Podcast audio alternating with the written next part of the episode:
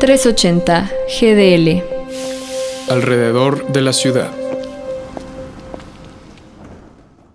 347 días después, el fútbol mexicano volvió a tener una serie final para definir al máximo monarca de la primera división, y siendo este un año donde la estabilidad ha sido un elemento faltante desde un inicio, se agradece ver que la lógica se imponga al tener a los dos mejores equipos del torneo luchando por la corona.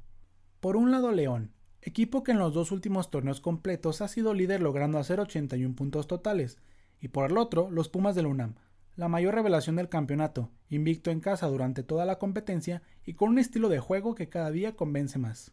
El partido de ida nos dejó muchas emociones, aunque también una eliminatoria lejos de estar resuelta. Después de un primer tiempo bastante trabado, los del Pedregal lograron ponerse al frente con un cabezazo de Carlos González a los 71 minutos. Las cosas se complicarían aún más para los Esmeraldas de León cuando a 10 minutos del final Steven Barreiro salió expulsado tras una dura entrada sobre Andrés Siniestra. Sin embargo, a los 89 minutos, Emanuel Gigliotti puso el empate en el marcador tras rematar un centro preciso del avión Ramírez, quien había entrado de cambio momentos antes en el encuentro. Con este resultado, los universitarios tendrán la responsabilidad de ganar en la Perla del Bajío si aspiran a llevarse el título, Labor nada sencilla teniendo en cuenta que la Fiera no pierde en casa desde el 30 de noviembre de 2019, cuando con marcador de 2 por 1, el hoy extinto Monarcas Morelia los eliminó en cuartos de final de la Apertura 2019.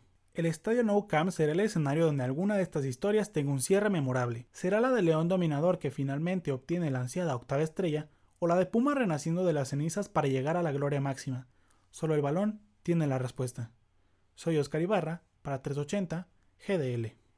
thank you